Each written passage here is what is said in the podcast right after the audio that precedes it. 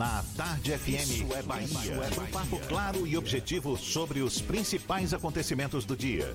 Um programa com a marca do Grupo A Tarde de Comunicação e do Bahia Notícias. Para botar tempero no começo da sua manhã. Isso é Bahia. Isso é Bahia. Apresentação: Jefferson Beltrão e Fernando Duarte. Isso é Bahia. Oferecimento Ferreira Costa. Tudo para casa, construção e decoração. Salve, salve, bom dia! Seja bem-vindo, seja bem-vinda. Estamos começando mais um Isso é Bahia e vamos aos assuntos que são destaque nesta sexta-feira, 26 de junho de 2020. Prefeitura de Salvador planeja a retomada de atividades em fases a partir de julho. 80 pessoas têm teste positivo para a Covid-19 no primeiro dia de medidas restritivas em São Cristóvão e Imbuí. Bahia tem recorde de 60 mortes por Covid-19 em apenas um dia.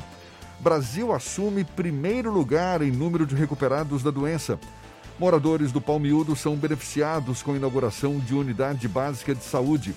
Vacinação contra a gripe. Mais de 90 mil crianças ainda precisam ser vacinadas em Salvador. Casos notificados de Zika vírus crescem em mais de 270% na capital. Manchas de óleo voltam a aparecer em praias da cidade. Saque Digital emite CPF pela internet a partir desta quinta-feira na Bahia. São alguns dos assuntos que você acompanha a partir de agora no Isso é Bahia. Estamos aqui, como sempre, recheados de informação, com notícias, bate-papo, comentários, tudo para botar tempero no começo da sua manhã. Junto comigo, senhor Fernando Duarte. Bom dia! Bom dia, Jefferson. Bom dia, Paulo Roberto na operação, Rodrigo Tardio, Vanessa Correia, Fábio Bastos e Igor Barreto na produção. E um bom dia para os nossos queridos ouvintes, aqueles que seguem a quarentenados, mas também aqueles que necessitam sair de casa, profissionais da área de saúde, segurança pública, rodoviários, metroviários, motoristas de táxi, de aplicativo, pessoal que trabalha em áreas essenciais, supermercados, padarias, farmácias, pet shops, entre outras tantas atividades que fazem o dia a dia acontecer, ainda que em isolamento social. Sejam todos muito bem-vindos a mais uma edição do Isso é Bahia, que, como vocês sabem, tem o cheiro de café, graças à bacia de Paulo Roberto. Hoje só tem café, não tem chá, porque ele já está plenamente recuperado da ressaca do São João. É, e aquele café que é só dele, não libera nem uma pontinha, uma gotinha pra gente, ele vai ver ainda. Olha, a gente lembra, você nos acompanha também pelas nossas redes sociais, tem o nosso aplicativo à sua disposição. Pela internet é só acessar a tardefm.com.br. Pode também nos assistir pelo canal da Tarde FM no YouTube, se preferir pelo portal à tarde ou ainda pelo Instagram do Grupo à Tarde vários os canais de comunicação à sua disposição para também participar, enviar suas mensagens, marcar presença aqui conosco. É isso ou não é, seu Fernando? Exatamente. O WhatsApp é o 71993111010 e você também pode interagir conosco pelo YouTube e pelo Instagram. Mande a sua mensagem, esteja presente no estúdio. Tá combinado tudo isso e muito mais a partir de agora para você.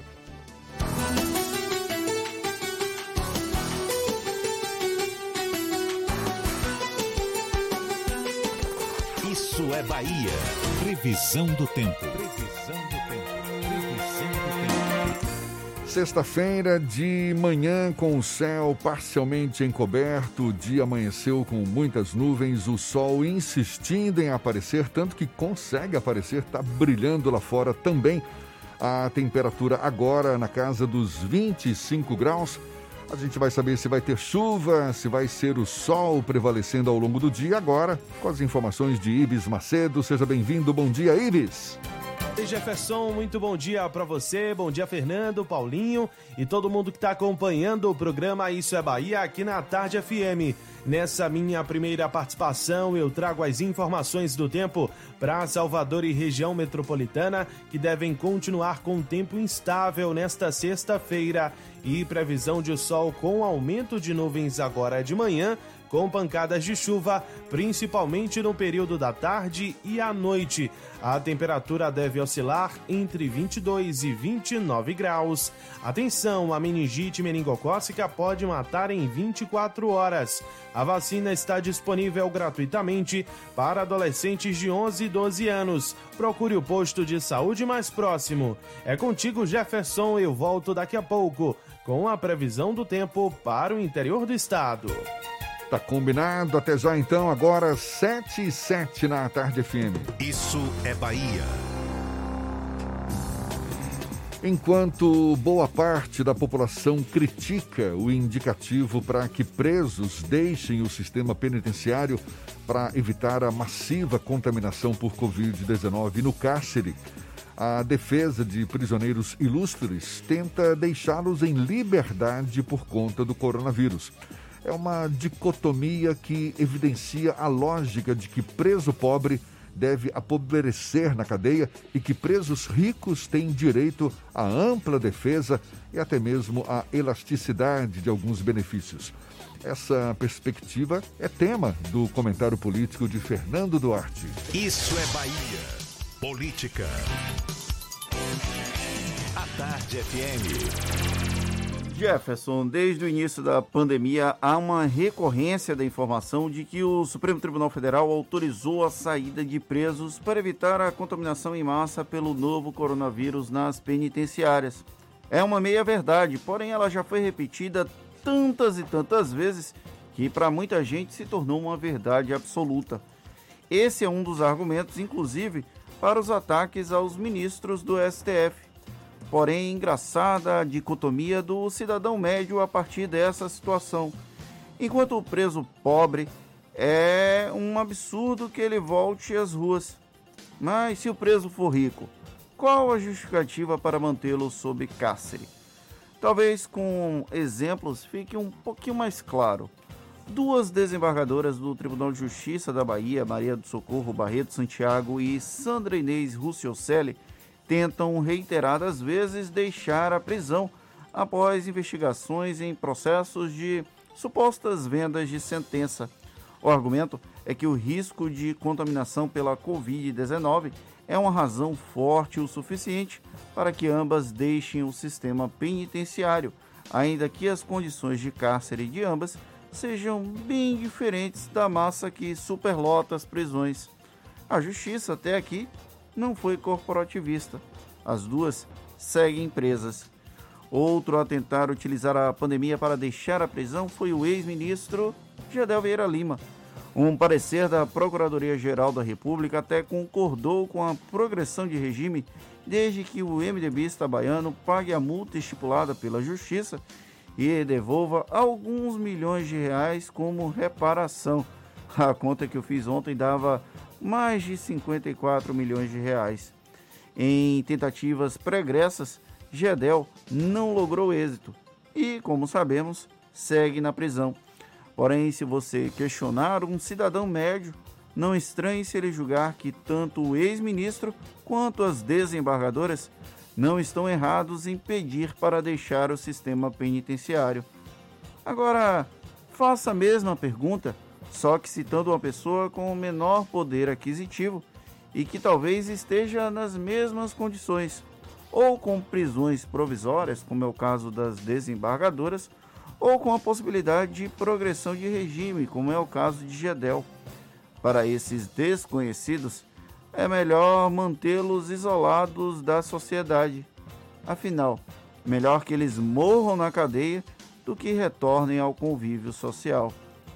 Somos todos muito hipócritas, mas jamais, jamais vamos admitir isso. Para a sorte dessa nação, a régua da justiça até tem conseguido ser justa. Presos que não representem algum grau de periculosidade e preenchem os requisitos mínimos para deixar o cárcere estão fora da prisão durante a pandemia. Claro que existem erros, alguns inclusive bem grotescos, mas não quer dizer que não haja certa justiça na justiça. Você falou em Gedel Vieira Lima, está previsto inclusive para hoje um julgamento, um novo julgamento do pedido de prisão domiciliar para ele, dessa vez julgamento virtual por parte do Supremo. A defesa argumenta que o Gedel ele integra o grupo de risco de contágio pelo novo coronavírus, tem 61 anos de idade, é portador de doenças crônicas. E a gente lembra que o primeiro pedido já tinha sido recusado, conforme você mesmo destacou, foi em março, não é isso? Fim de março, me parece. O, a defesa do ex-deputado tentou aprovar a prisão domiciliar para ele, mas não conseguiu. Dessa vez, uma nova tentativa, julgamento virtual do Supremo previsto para esta sexta-feira, dia 26 de junho. Vamos aguardar. E com o parecer negativo da Procuradoria-Geral da República. Eles indicam à Procuradoria que o Gedel pode até deixar a prisão, mas desde que pague a multa e essa reparação. Eu, eu lembro bem a cifra da reparação, são 52 milhões de reais que a Procuradoria-Geral da República pede que o ex-ministro devolva aos cofres. Claro que não estão incluídos aqueles 51 que foram encontrados no apartamento. 52 além daqueles 51 milhões. Será que tem mais guardado? É, sei lá. Agora são 7 e 12 e a gente segue adiante, atualizando os números cada vez mais dramáticos da Covid-19 aqui na Bahia. O estado registrou um triste recorde. Ontem foram 60 mortes por Covid-19 em apenas um dia. No mesmo intervalo de tempo, foram confirmados 2.360 novos casos, segundo o boletim da Secretaria Estadual da Saúde. No total, o estado tem mais de 54 mil casos confirmados da doença, com 1.601 óbitos. O boletim informa também que quase 30 mil pessoas estão recuperadas da doença. Em relação à taxa de ocupação nos hospitais, dos 2.178 leitos disponíveis do SUS exclusivos para coronavírus, 1.388 estão ocupados, o que equivale a uma taxa de ocupação de 64%. No que se refere aos leitos de UTI adulto e pediátrico, dos 898 leitos exclusivos para o coronavírus, 690 possuem pacientes internados, o que corresponde a 77% de ocupação. Fazer só uma observação, Jefferson. Essa semana, todos os dias, subiu 1% na taxa de ocupação dos leitos de UTI. Ontem, Léo Prates comentava conosco, não é, a preocupação com o relaxamento, não é, desse isolamento por grande parte da população da cidade, o que pode comprometer exatamente essa infraestrutura na, na rede pública de saúde, porque com o relaxamento aumenta o número de casos, mais pessoas doentes, mais leitos sendo ocupados e, na pior das hipóteses, a, como é que se fala? O colapso, não é? O colapso do sistema de saúde, que é tudo que a gente não, não quer. E esses dados que nós estamos trazendo aqui, eles são referentes a dados de Bahia. Ontem, o Léo Prates informou que os leitos SUS para coronavírus em Salvador já tem mais de 80% de capacidade ocupada. Olha só, no Brasil, de acordo com o Ministério da Saúde, em apenas um dia morreram 1.141 pessoas, foram registrados quase 40 mil casos de Covid-19. O país tem no total 54.971 casos já fatais provocados pela doença e mais de 1 milhão e 200 casos confirmados. E o Brasil ultrapassou os Estados Unidos e se tornou o país com o maior número de pessoas curadas de Covid-19 no mundo, segundo a Universidade Johns Hopkins, que tem monitorado a pandemia do novo coronavírus em parceria com órgãos equivalentes ao Ministério da Saúde em todos os países. O Brasil contabiliza 660 mil pacientes recuperados, enquanto os Estados Unidos somam 656.161. Está aí um recorde que a gente gostaria de ter. E continua sendo o segundo país em número de casos, perdendo apenas para os Estados Unidos. Agora são 7 e 16 aqui na Tarde FM.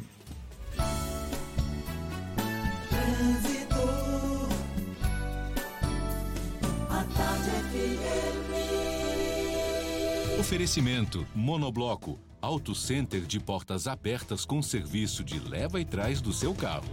Temos agora informações com Cláudia Menezes, que acordou cedinho para acompanhar o fluxo de veículos na Grande Salvador. Tem novidades para gente. Bom dia, seja bem-vinda, Cláudia. Jefferson, um bom dia para você, um bom dia também para toda a turma do Isso é Bahia aí com você no estúdio. Dou um bom dia de novo para os nossos ouvintes, afinal eles merecem. E falo agora que tem lentidão na BR 324 para quem vai em direção ao interior no trecho de Águas Claras. São quase 2 quilômetros de congestionamento na rodovia no sentido Feira de Santana nesse momento.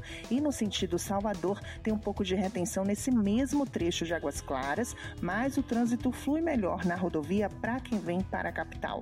Você conhece a linha cremosa da Veneza? Tem creme de ricota e requeijão nas opções light e tradicional e os queridinhos cheddar e ervas finas. Veneza, um produto tradicionalmente gostoso. Obrigado, Cláudia. Tarde FM de carona com quem ouve e gosta. 80 pessoas têm teste positivo para a Covid-19 no primeiro dia de medidas restritivas em São Cristóvão e Imbuí. E moradores do Palmiúdo são beneficiados com a inauguração de unidade básica de saúde. Assuntos com detalhes já já para você. Oito não, são sete e dezessete na Tarde FM. Você está ouvindo Isso é Bahia. Bote a máscara! Bote a máscara! Pegue logo essa visão. Bote a máscara, irmã. Bote a máscara, irmão. Bote pra se proteger. Bote pra comprar o pão. Pois se precisar sair do metrô, do busão. Não, não vacile, não. Bote a máscara. Bote pra ir trabalhar. Bote pra se proteger. Baiano bom sempre lava as mãos. Se tem álcool em gel, também deve usar. Quem ama protege e sabe cuidar. Bote a máscara, pegue logo essa visão. Bote a máscara, irmão. Bote a máscara, irmão. Bote a máscara, pegue logo essa visão. Bote a máscara, irmão. Bote a máscara, irmão. Se precisar sair, bote a máscara. Bahia contra o coronavírus. Governo do. Assembleia Legislativa da Bahia. Plantão permanente contra o coronavírus. Autorizando o pagamento de auxílio de 500 reais para pessoas com sintomas leves da doença passarem a quarentena em um centro de acolhimento. Debatendo de forma virtual com presidentes de assembleias de outros estados a crise sanitária que o país vive e possíveis ações para diminuir seus efeitos. Juntos vamos fazer valer a nossa força e vencer o coronavírus. ALBA, Assembleia Legislativa da Bahia. Monobloco, o pneu mais barato da Bahia. 0800 111 70 80 e a hora certa. A Tarde FM 7 e 18. Você sabia que na Monobloco toda a energia elétrica utilizada para consertar o seu carro é captada de placas solares e que o óleo trocado do seu carro vai para reciclagem para ser refinado novamente e que na Monobloco os pneus velhos deixados pelos clientes podem virar chachim, cadeira e até asfalto? Não sabia? Então se ligue. Monobloco faz tudo de mecânica e tem o pneu mais barato da Bahia. Água de Meninos, Lauro de Freitas e Abrantes. 0800 111 7080. Voltamos a apresentar Isso é Bahia. Um papo claro e objetivo sobre os acontecimentos mais importantes do dia. Olha só, começaram ontem as medidas de restrição nos bairros de São Cristóvão e Imbuí, aqui em Salvador. Durante sete dias, essas regiões estão com limitações de algumas atividades, além de receberem a testagem rápida para a Covid-19. Neste primeiro dia foram detectados 80 casos positivos da doença nesses dois bairros, portanto, São Cristóvão e Imbuí. Dos casos positivos, 42 foram registrados em São Cristóvão e 38 no Imbuí. Deixa eu explicar para quem estava só ouvindo o, a minha baianidade falando tão alto, o Oxente acabou vazando. O Rodrigo Tardio parece que está destruindo aqui o estúdio, saiu derrubando um bocado de coisa, mas está todo mundo bem, graças a Deus, foi só um susto. Só para os nossos ouvintes não ficarem achando que a gente está ficando surtado aqui. Quase que cai em cima de mim aqui uma tábua enorme. ainda, os... bem, ainda bem que não caiu. e os moradores do Jardim Eldorado, no bairro de Palmiúda, aqui em Salvador, foram beneficiados com a inauguração ontem de uma nova unidade básica de saúde. O posto tem capacidade para atender aproximadamente 460 pessoas por dia e conta com três equipes de saúde da família e outras três de saúde bucal. O equipamento foi uma parceria entre a Prefeitura de Salvador e o governo do estado e está localizado na rua Delmiro São Pedro, na comunidade do Brongo, em, no IAPI. A instalação foi construída pelo governo do estado e vai ser administrada pela Secretaria Municipal de Saúde. A cerimônia da inauguração do espaço contou com as presenças do governador da Bahia, Rui Costa, e do prefeito de Salvador, Semineto. É tão bom ver essa cena, né?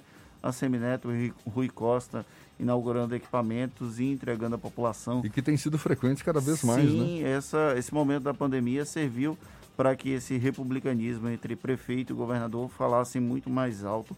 Parabéns aos envolvidos. Agora são 7h22 e a gente dá um pulo à redação do portal Bahia Notícias. Nosso parceiro aqui no Issa Bahia, Lucas Arras, também acordou cedinho, já está a postos, tem novidades para gente. Bom dia, Lucas. Bom dia, Jefferson. Estou aposto sim. Bom dia para quem nos ouve aqui na capital baiana. Começo falando do MPF, o Ministério Público Federal, que recomendou à Universidade Federal da UFBA que crie uma disciplina sobre relações étnico-raciais nos cursos de licenciatura da universidade. O ato é do dia 9 de junho, mas foi publicado no Diário Oficial do órgão apenas nessa semana.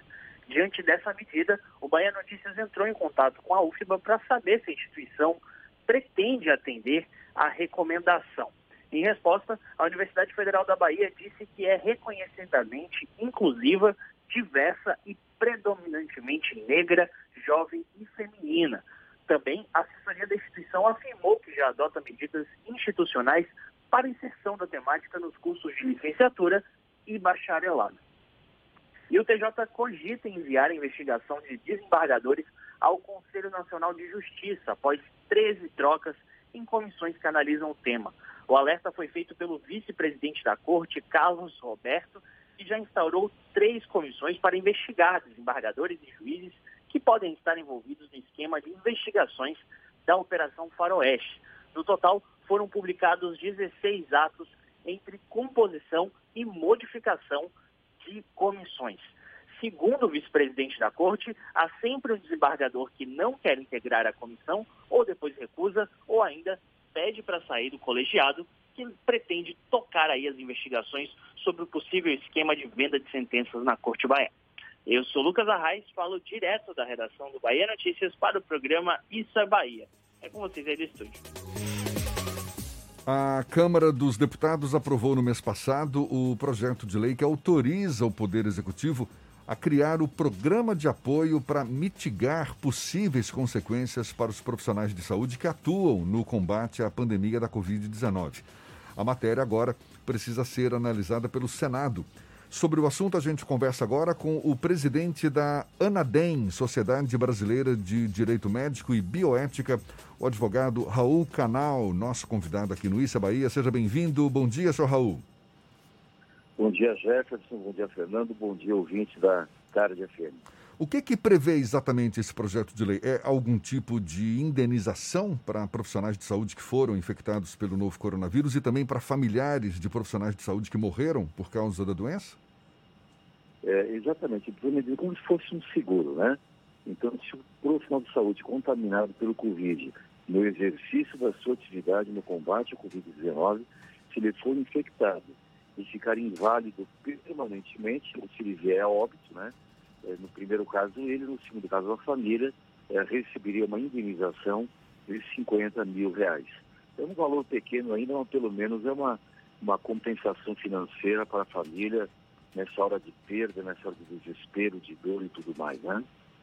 E esse projeto de lei já foi modificado, inclusive, na Câmara, não é?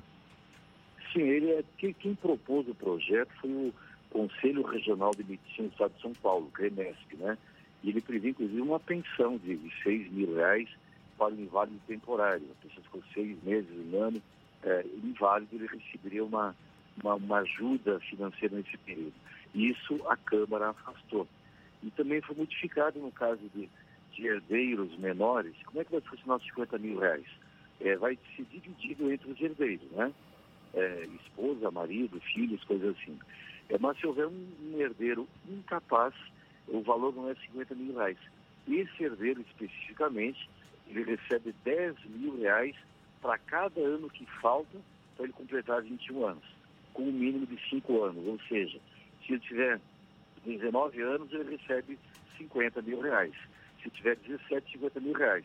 Se tiver 15, 6 mil reais, assim por diante. 10 mil para cada ano que falta para completar 21, com o um mínimo de 5, né? Tem havido... Os herdeiros, é, é, 10 mil reais para cada um até o limite de 50. Tem havido alguma interlocução por parte da ANADEM, que é a Sociedade Brasileira de Direito Médico e Bioética, com os parlamentares em torno Sim, dessa discussão? É, nós temos um trabalho permanente de assessoria parlamentar, tanto na Câmara como no Senado, né?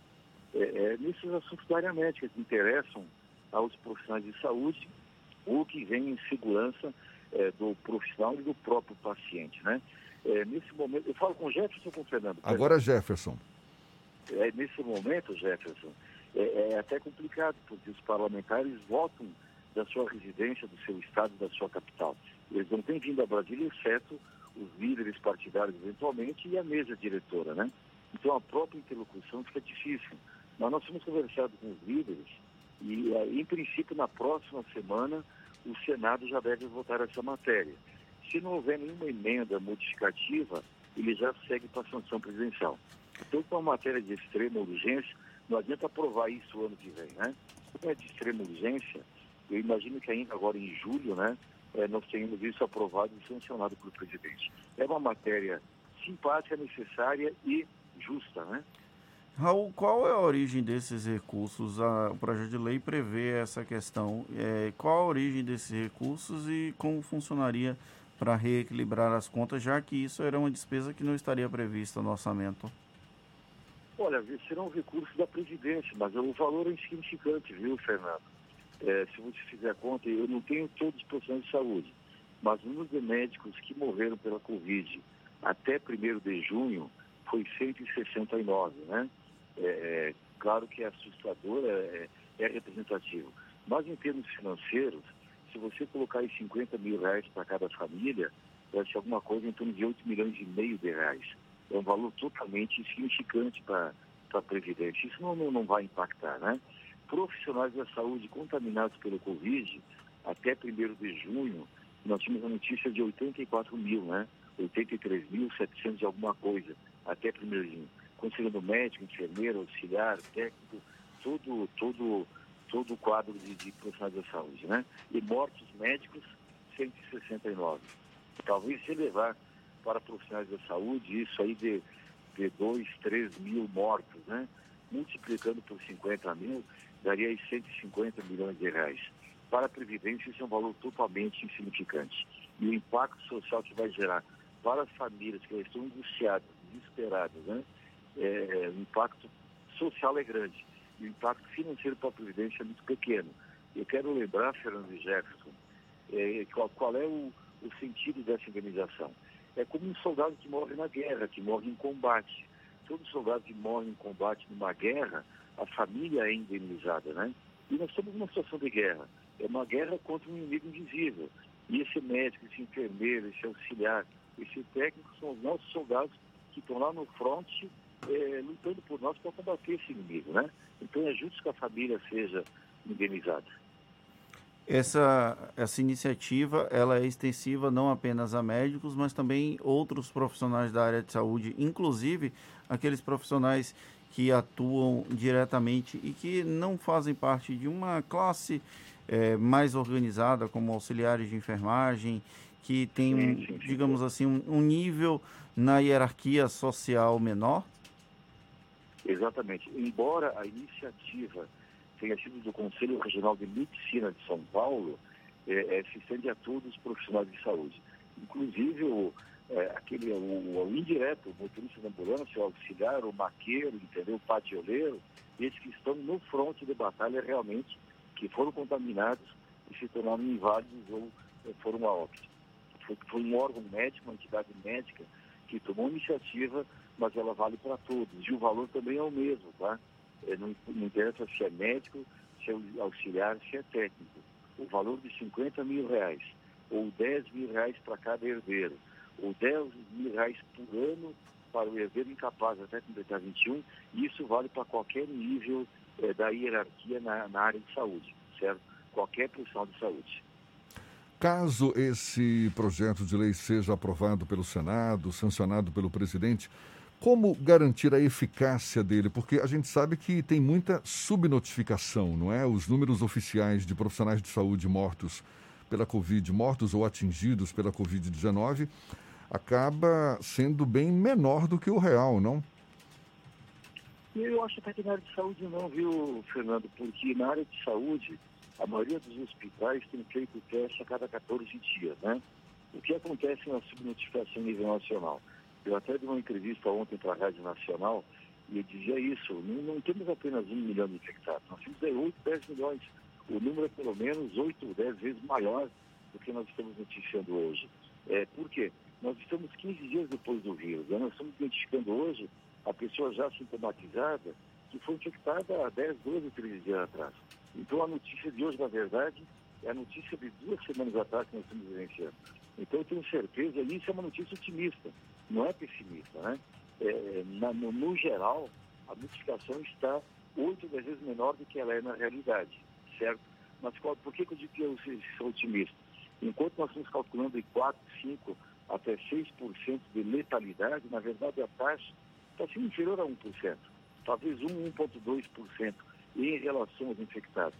Mas a área de saúde, como é um público mais esclarecido, é um público que está vivenciando o dia a dia, está no ambiente hospitalar e está sendo testado uma taxa de 100% praticamente, todos os processos estão sendo testados a cada 14 dias, então eu imagino que nessa área não tenha subnotificação não.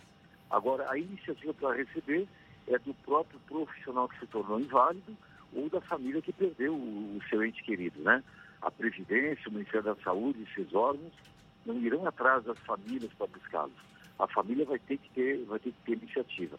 Logicamente que essa parte operacional, essa parte pragmática né, de documentação, de formulário, da, da, da, feitura da prova, você tem que provar que a pessoa morreu pelo Covid e que estava trabalhando na frente do Covid. Isso aí o Ministério depois vai regulamentar através de uma portaria ministerial, de alguma resolução, uma, uma, uma, uma legislação infralegal, né?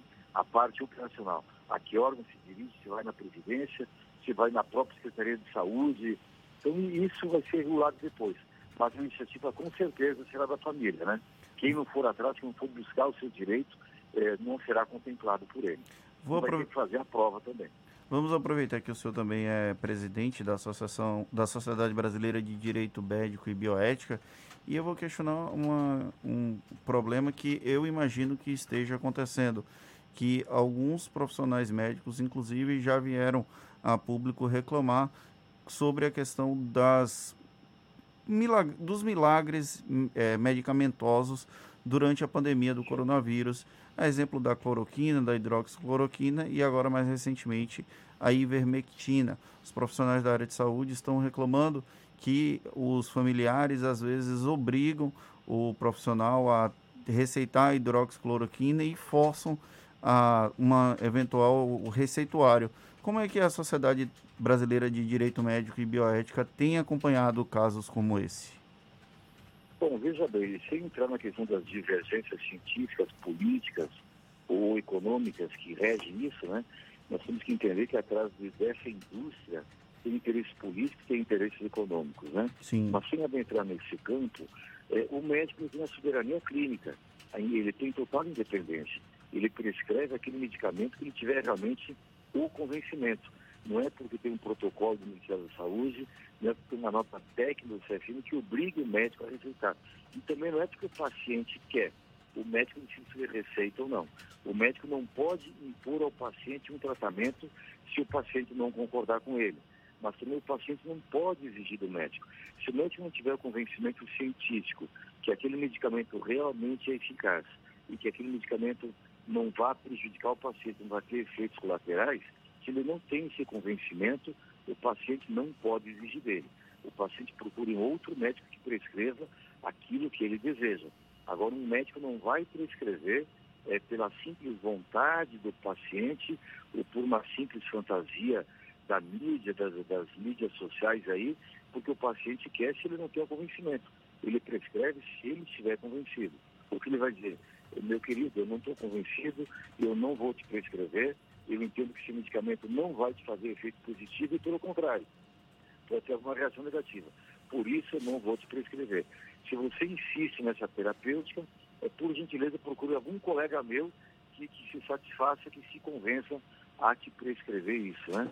Eu tive um caso em Natal, há três semanas mais ou menos, em que o senhor idoso já, com algumas complicações é, respiratórias, é, vários dias na UTI, e a equipe da UTI daquele hospital é, não quis é, prescrever a hidroxicloroquina. O filho médico não era da equipe hospitalar, ele deliberou por prescrever. É, não, não, não, se pode afirmar que teve relação de causa e efeito mas o paciente foi a óbito no segundo dia. E o filho hoje se penitencia porque acha que ele, ele matou o pai e induziu o pai à morte. Então está havendo muitos esses conflitos, essas divergências científicas, divergências de, de conduta clínica, é, e isso é normal, porque nós estamos convivendo com uma doença que nós não conhecíamos até seis meses passados. Até dezembro ninguém conhecia essa doença. Então o próprio meio acadêmico, meio científico, é, há muita divergência de entendimento contra esses protocolos. E temos que ver que por trás disso existe é, uma indústria poderosa, que é a indústria farmacêutica, que guarda os seus interesses também, certo? Enquanto hidroxicloroquina você trata um paciente com meia dúzia de reais, o remdesivir americano custa 4.500 dólares. Então quem tem esse interesse econômico por trás? E no Brasil, principalmente, a doença foi politizada, né? Nós estamos num ano eleitoral, grandes, grandes interesses por trás, e polarizou, entendeu? Quem é a favor e quem é contra o atual governo federal. E aí seus interesses municipais, interesses locais, os governadores que não se reeleger, ou reeleger o seu prefeito uma campanha depois, enfim, é, politizou-se a doença. Então tem todos esses conflitos de interesse que nós temos que olhar é, é, com muito cuidado para não sermos induzidos a equívocos, induzidos a entendimentos completamente é, desconformes à realidade, né? Advogado Raul Canal, que é o presidente da ANADEM, a Sociedade Brasileira de Direito Médico e Bioética, muito obrigado pela sua participação, pelos seus esclarecimentos e um bom dia para o senhor. Obrigado, Jefferson. Obrigado, Fernando. Um ótimo dia para todos os ouvintes da Tarde FM. Foi um privilégio ter estado com vocês. A gente lembra que essa conversa vai estar disponível logo mais nos nossos canais no YouTube, Spotify, iTunes e Deezer. Agora 21 para as 8 na tarde FM.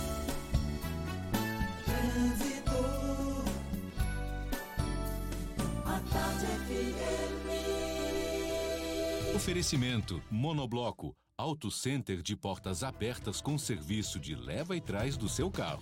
Novidades com Cláudia Menezes. É você, Cláudia.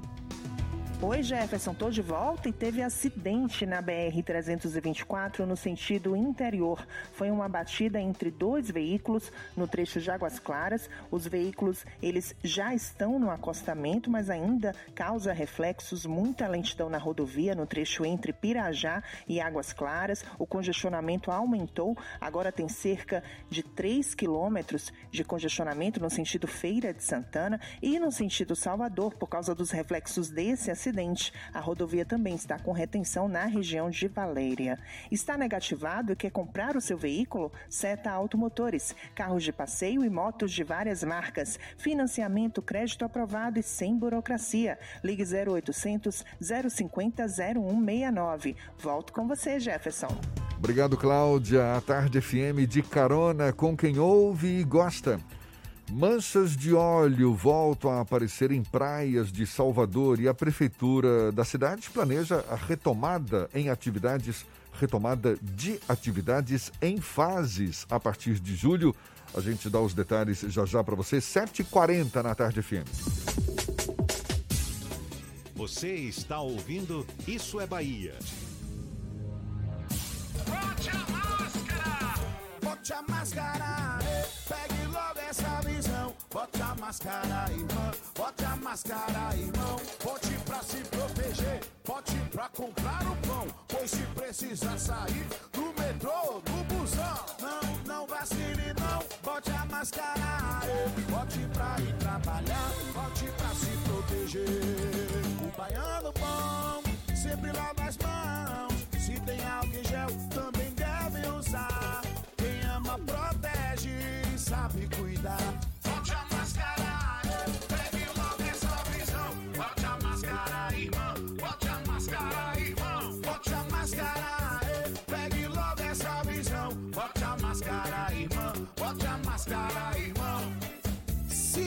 Precisar sair, bote a máscara! É a Bahia contra o coronavírus. Governo do!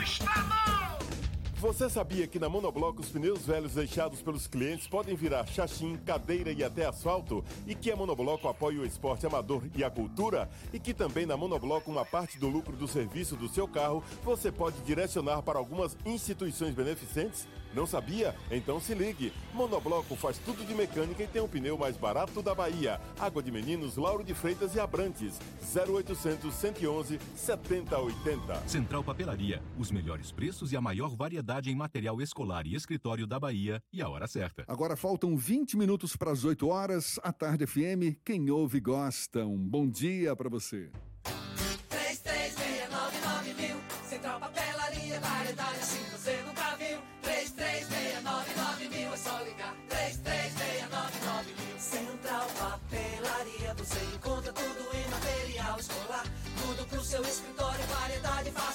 Estacionar. 3369 Ligue 3369 mil, a maior variedade em material escolar e de escritório. Central Papelaria Lauro de Freitas. 3369 mil. Voltamos a apresentar Isso é Bahia. Um papo claro e objetivo sobre os acontecimentos mais importantes do dia. Algumas manchas de óleo voltaram a aparecer nas praias de Estela Mares, Piatã e Jaguaribe, aqui em Salvador. Segundo o grupo Guardiões do Litoral, pelo menos 100 quilos de óleo foram retirados das praias. O grupo também disse que não via óleo nessa região há pelo menos seis meses. Em nota, a Limpurbe informou que após a coleta, o material foi armazenado e será transferido para uma empresa que será que seja uma, uma empresa que seja habilitada para tratar e dar a destinação final a esse material. As manchas também voltaram a aparecer nas praias de Alagoas e Pernambuco no último fim de semana. Um dos profissionais que participaram da retirada desse material foi o especialista em soluções ambientais, o engenheiro civil e tecnólogo em saneamento ambiental, Arthur Sebi, com quem a gente conversa agora no Issa Bahia. Seja bem-vindo. Bom dia, Arthur. Bom dia, bom dia. Muito obrigado pela oportunidade de a gente conversar um pouquinho a respeito desse assunto. Já foi possível identificar a origem desse óleo, Arthur? Seria algum remanescente do óleo que atingiu as praias no ano passado ou algum óleo novo? Hum, provavelmente, sim, é remanescente do, do petróleo que apareceu ano passado, que a gente identificou até no começo deste ano, né? E assim a gente só vai poder confirmar mesmo depois que as análises laboratori- laboratoriais saírem, né? Então é possível, Ontem- é possível até que tenha mais óleo escondido por aí, então. Sim, a gente já tinha uma suspeita de ter reaparecimento no, no inverno do petróleo, porque existe um movimento de maré entre verão e inverno, e no verão há um acúmulo de areia nas praias, então algumas áreas elas não foram coletadas de imediato quando o petróleo chegou, e ele terminou soterrando, né, com a movimentação de areia, e agora a gente está numa fase de, de retirada dessa areia, é um movimento natural da, da praia, então diminui um pouco a faixa de areia. Isso a gente pode observar em várias praias aqui, e daí a, o petróleo ele começa a sair, ser assim, descoberto, né? É, ser exposto, e daí ele aparece em outras regiões. tem uma outra também teoria, possibilidade, é que ele fica nas reentrâncias marinhas, tipo no, nos vales, né? No, no leito marinho. É, são são é, possibilidades, né? A gente falou que também apareceu o óleo de novo nas praias de Alagoas e de Pernambuco, possivelmente mesma, uma, né, uma situação semelhante a essa, É. então. Co- Como lá em Alagoas e Pernambuco apareceu alguns dias atrás, já está confirmado que é o mesmo petróleo do evento que a gente teve, que iniciou lá em agosto do ano passado, né? Uhum. E que chegou aqui em novembro, aqui na nossa região em novembro. É, o de lá já está confirmado que é o mesmo petróleo. E já foi feita uma análise laboratorial e daí você consegue ter tipo um DNA do petróleo e você consegue identificar que é o mesmo, né? Igual. Uhum. Então lá já foi confirmado que sim. Aqui foi, como chegou ontem, foi é, direcionado o pessoal da UFBA, tava, foi para a praia também. Então fizeram uma coleta e vão fazer uma análise Ainda tá em análise, confirmar né? também. Mas Arthur- pelo aspecto visual, odor, sim, é muito, muito similar ao que a gente identificou. Né? Então, então po- possivelmente a, a análise vai, vai dar que é o mesmo. Arthur, você tem acompanhado o andamento das investigações sobre esses mesmos óleos que foram encontrados de setembro do ano passado para cá? É, tem alguma novidade nesse processo de investigação? Eu sei que está com a Polícia Federal do Rio Grande do Norte, mas eles têm uma certa dificuldade em divulgar informações. Você que está mais de perto, tem alguma novidade? Não, eu, eu também não tenho, eu até gostaria de saber também, né, por quem é o gerador, né? Isso aí é uma coisa importante para quando acontece um desastre ambiental dessa magnitude, a gente descobrir quem é o gerador, da onde que está vindo essa fonte, se essa fonte, inclusive, foi interrompida, né? É, por exemplo, se houve um, um naufrágio de um navio que ele continua soltando petróleo, ele vai continuar por quanto tempo, então tem que ser identificado isso, que é uma tubulação que está rompida, ela foi feita manutenção, já então tem que descobrir o, o que que gerou isso, né? E se pode voltar a acontecer. Então a gente também gostaria de saber quais quais quem são as- os responsáveis, quais as medidas preventivas para não voltar a acontecer um, um desastre desse, né? Porque foram muito, muitos estados afetados, muitas pessoas, pessoas de baixa renda afetadas também, é, pescadores, pessoas que vivem do mar, pessoal do turismo, então foi é, assim, avassalador para muitas pessoas. É, a gente espera que, que esse caso não fique esquecido, não é? Que, de fato, se chegue a uma, a uma responsabilidade, a uma responsabilização pelo que aconteceu. Afinal de contas, como você bem disse, um desastre ecológico sem precedentes, inclusive, no nosso litoral. Essa quantidade de óleo... Essa quantidade de óleo achada nas praias ontem em Salvador, né, praias de Estela Maris, Piatã, Jaguaribe, não é uma quantidade desprezível, né? Pelo menos uns 100 quilos de óleo foram retirados das praias. Você está dizendo que existe a possibilidade de eh, ser um óleo remanescente, por conta disso mesmo, possivelmente ser achado em outros locais. O que, que as pessoas devem fazer, Arthur, caso eh, encontre, encontrem novas quantidades de óleo? Qual é a recomendação? Ó, primeiro é não entrar em contato direto com o resíduo. Aquilo é um, é um resíduo perigoso, né, tóxico. Ele, ele pode grudar na pele, pode ter irritações é, respiratórias. Quando você começa a manipular ele, ele, ele libera é, uma grande quantidade de voláteis, de orgânicos voláteis, e daí pode causar irritação nos olhos, irritação na, nas vias respiratórias. Então, é não, não encostar nele se você não tiver seguro do que você está fazendo. Então, as pessoas que, que vão, porventura, fazer a retirada disso, é bom usar máscara, uma máscara específica para vapores orgânicos, usar as luvas, né? tentar proteger os pés também com botas de PVC. Então, era assim, inclusive, que a gente fazia a- os mutirões, né?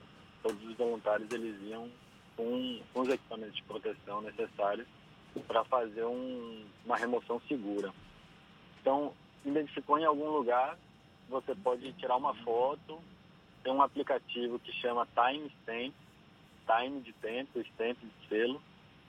É, ele vai registrar, fazer o registro com local, data e hora, inclusive com as coordenadas é, de GPS. Então, você consegue chegar no local muito rapidamente. Isso a gente, pelo menos a gente passa essas informações tanto para o IBAMA quanto para a Limpurb e eles conseguem fazer a atuação. Aqui, Limpurb aqui na cidade, é, fora da cidade a gente entra em contato com a Defesa Civil.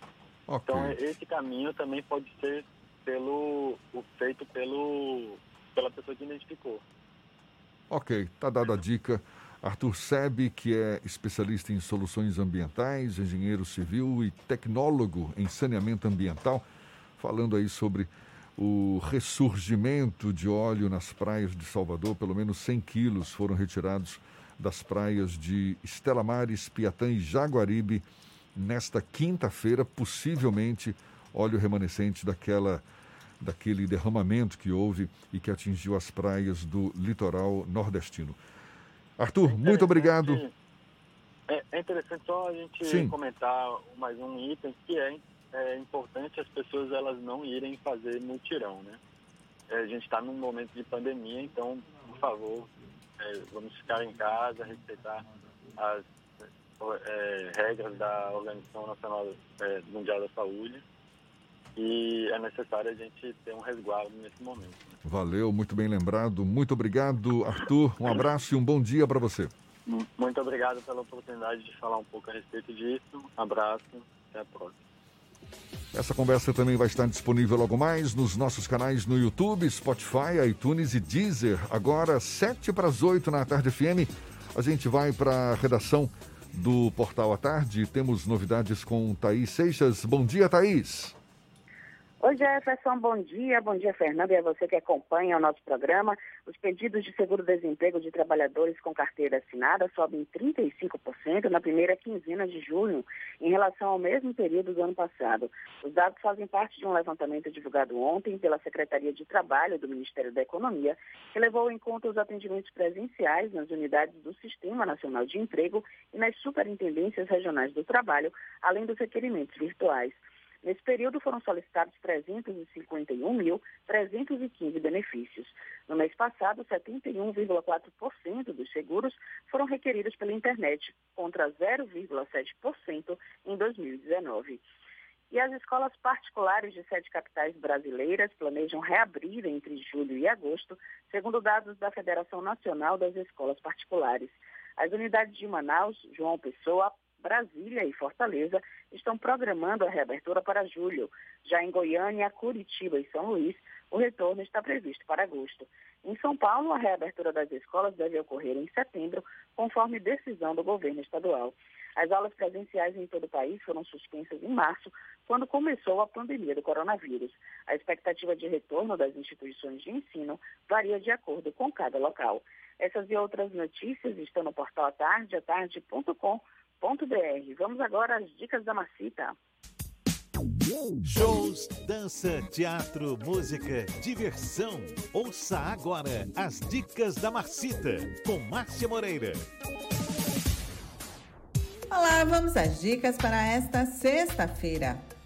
O Balé Teatro Castro Alves apresenta mais uma sessão do BTCA Play, série em que resgata e exibe na internet produções de seu vasto repertório. Neste mês de junho, o público poderá rever cinco solos em videodança e um video trailer integrante do projeto Gretas do Tempo, realizado em 2014.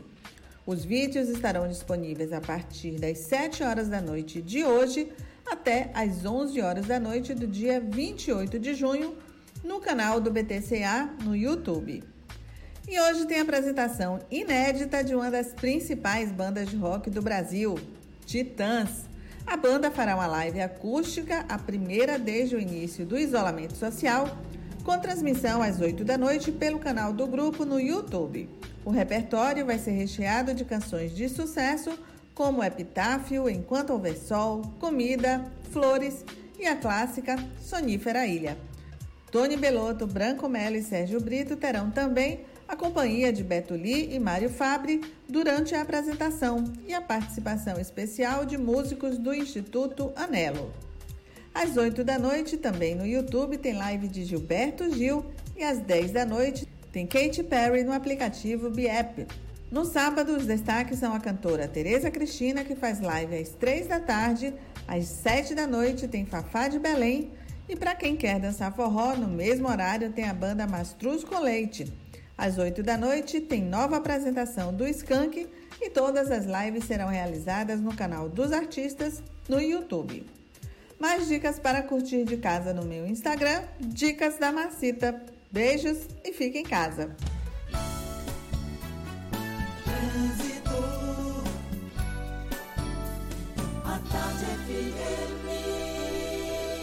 Oferecimento Monobloco, Auto Center de portas abertas com serviço de leva e trás do seu carro. Novidades com Cláudia Menezes. É você mais uma vez, Cláudia.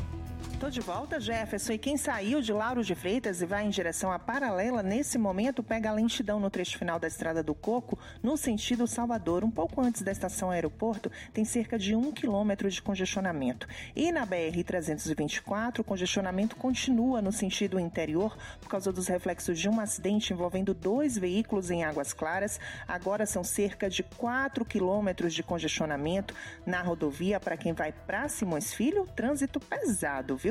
Então, se você vai sair de Salvador agora, vale mais a pena seguir pela paralela e cortar na CIA Aeroporto.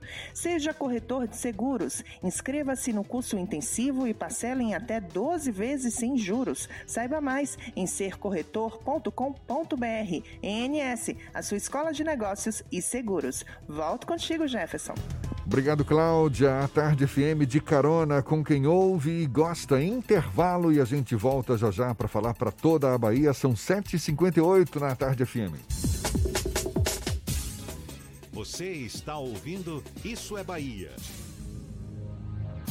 Cuidar das pessoas nunca foi tão importante. Faça o vestibular de medicina da Unime e realize seu sonho de ser médico. Venha aprender em laboratórios avançados que simulam a realidade para se tornar um profissional bem preparado. E desde o primeiro semestre, você pode participar dos campos de prática, acompanhando o atendimento a pacientes nos postos de saúde do estado. Inscreva-se para a prova até o dia 29 de junho. unime.edu.br.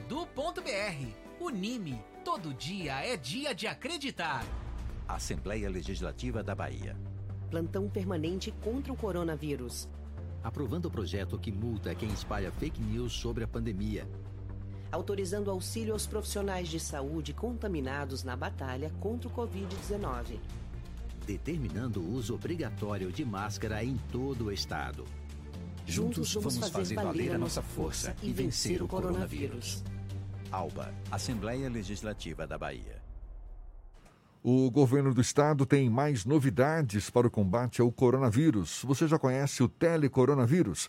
Basta ligar 155 e você receberá orientações de uma forma mais rápida sobre a doença.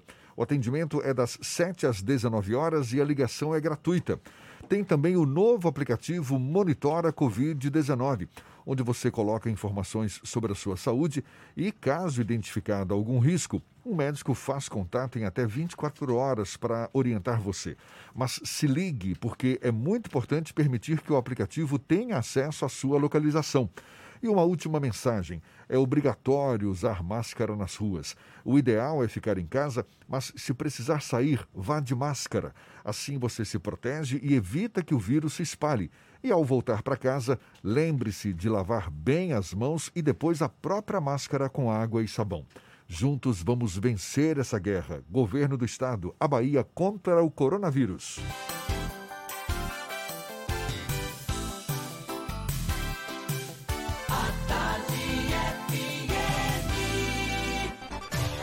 Atenção, emissoras afiliadas à Tarde FM. Em 5 segundos, Isso é Bahia para todo o estado.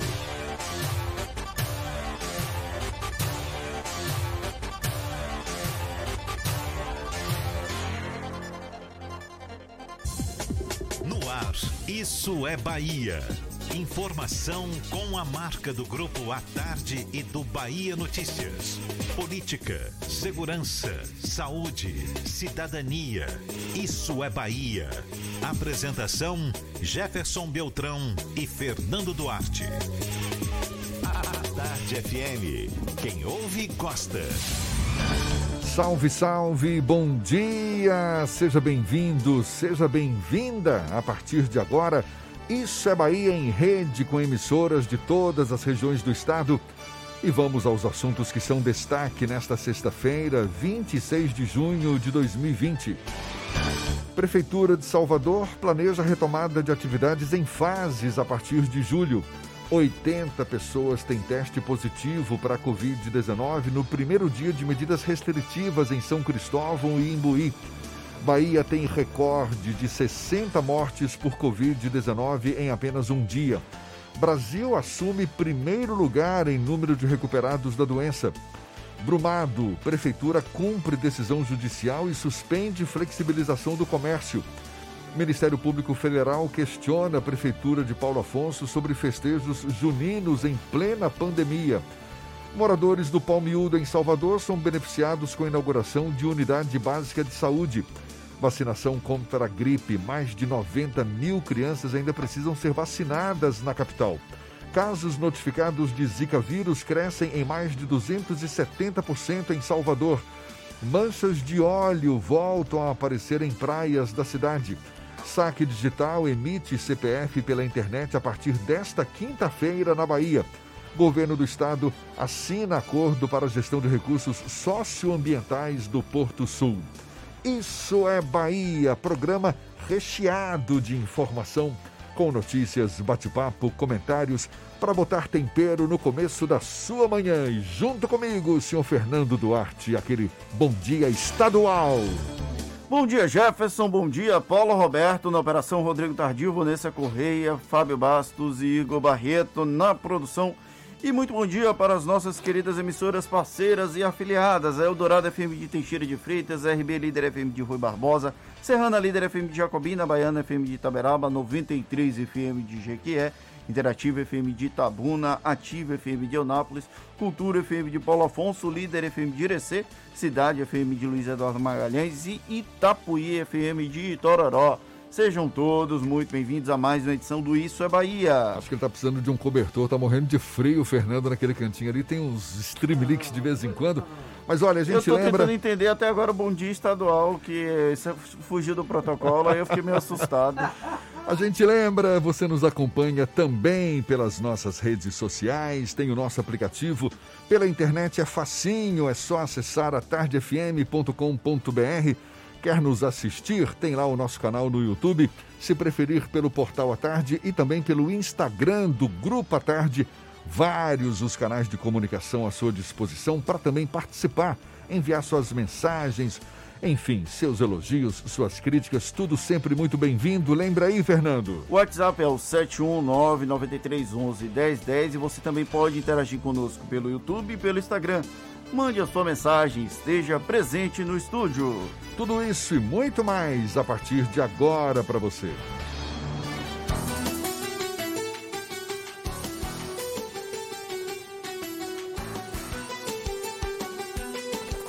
Isso é Bahia. Previsão do tempo. Previsão A sexta-feira amanheceu com o céu parcialmente encoberto aqui na capital, muitas nuvens e o sol dando um jeitinho de aparecer também. A temperatura agora na casa dos 25, 26 graus. Existe previsão de pancadas de chuva ao longo do dia, tanto pela manhã quanto à tarde aqui em Salvador. A temperatura hoje varia de 22 a 29 graus. No interior do estado, a previsão do tempo agora com Ives Macedo. Seja bem-vindo mais uma vez. Bom dia, Ives. Oi, Jefferson, muito bom dia novamente para você. Bom dia para todo mundo do interior do estado, já em nossa companhia aqui no programa Isso é Bahia. Eu começo a minha segunda participação falando da cidade de Rui Barbosa, que deve ter sol com aumento de nuvens agora de manhã e previsão de pancadas de chuva à tarde e à noite. O tempo fica mais aberto. A mínima prevista para Rui Barbosa é de 21 e a máxima de 29 graus. Vamos agora para a cidade de Teixeira de Freitas, que tem sol com nuvens agora de manhã, mas nada de chuva nesta sexta-feira. Mínima de 18 e máxima de 29 graus. Neste instante, milhares de famílias do sertão nordestino passam fome e sede e vivem sem nenhum recurso. Se está difícil para nós, imagine para eles. Colabore com os amigos do bem. Doe em amigosdobem.org. É com você, Jefferson. Eu volto na segunda com mais informações do tempo. Uma boa sexta-feira para todo mundo e um bom final de semana. Valeu, valeu. Bom fim de semana para você também. Ives 8 e 6 na Tarde FM. Isso é Bahia. O presidente Jair Bolsonaro confirmou ontem à noite que o governo vai prorrogar o auxílio emergencial, mas os valores ainda não estão definidos. O ministro da Secretaria de Governo da Presidência, Luiz Eduardo Ramos, escreveu em uma rede social que o governo iria pagar três parcelas entre 500 e 300 reais. Mas, minutos depois, a postagem foi apagada. A assessoria explicou que o assunto ainda estava em discussão. Bolsonaro anunciou também os pagamentos da terceira parcela do auxílio, que começam amanhã e seguem até o dia 4 de julho. A decisão do governo de prorrogar o auxílio emergencial é tema do comentário político de Fernando Duarte. Isso é Bahia. Política. A Tarde FM. Já era esperado a prorrogação do auxílio emergencial. O debate estava sobre a questão do valor que seria utilizado para o recebimento das pessoas. O governo tratava com um valor muito mais abaixo dos 600 reais inicialmente previstos. Chegou-se a discutir, inclusive, uma cifra de 300 reais para cada parcela. E ontem o Luiz Eduardo Ramos publicou no Twitter que seriam escalonados. O primeiro, a quarta parcela seria equivalente a 500 reais, a quinta parcela referente a 400 reais e a última parcela 300 reais. No entanto, o Luiz Eduardo Ramos logo em seguida apagou, ficou pouquíssimo tempo no ar no Twitter e na live tradicional das quintas-feiras o presidente Jair Bolsonaro anunciou esse escalonamento. Mais cedo, ontem à tarde, o presidente da Câmara, Rodrigo Maia, voltou a falar sobre a necessidade que o auxílio emergencial mantivesse o valor de 600 reais. Na próxima semana, nós ouviremos e acompanharemos um embate, mais um embate entre Executivo Federal e o Congresso Nacional, justamente sobre o valor do auxílio emergencial. O Congresso vai tentar ampliar um pouco mais e o governo vai tentar manter o valor original. Vamos lembrar que as três primeiras parcelas do auxílio emergencial, se dependesse exclusivamente do governo federal num primeiro momento, seria de 200 reais. Uma negociação com o Congresso Nacional ampliou para 600 reais. Então a gente vai assistir esse embate e aí, se tudo mantiver o script do começo do ano, do mês de março, o governo vai acabar cedendo para o Congresso Nacional para capitalizar politicamente esse auxílio de 600 reais. É muito provável que isso aconteça, já que em março foi exatamente esse script. A diferença agora é que o governo federal conseguiu construir uma base um pouco mais fortalecida na Câmara dos Deputados, principalmente ao fazer acordos com o Centrão. Olha, a velha política está de volta. Sim, a velha política está de volta na verdade, ela sempre esteve presente. Ela agia nos bastidores, mas agora voltou a ganhar força lá em Brasília. Com o Centrão apoiando a proposta do governo, pode ser que o auxílio emergencial escalonado tenha uma diferença, seja aprovado ao invés da proposta da Câmara dos Deputados, que foi aprovada em março de 600 reais.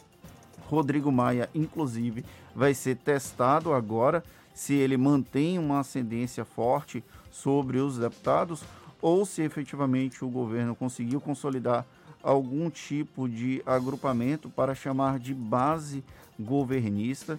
Isso é um embate da próxima semana, cenas dos próximos capítulos, a gente já sabe que vai acontecer.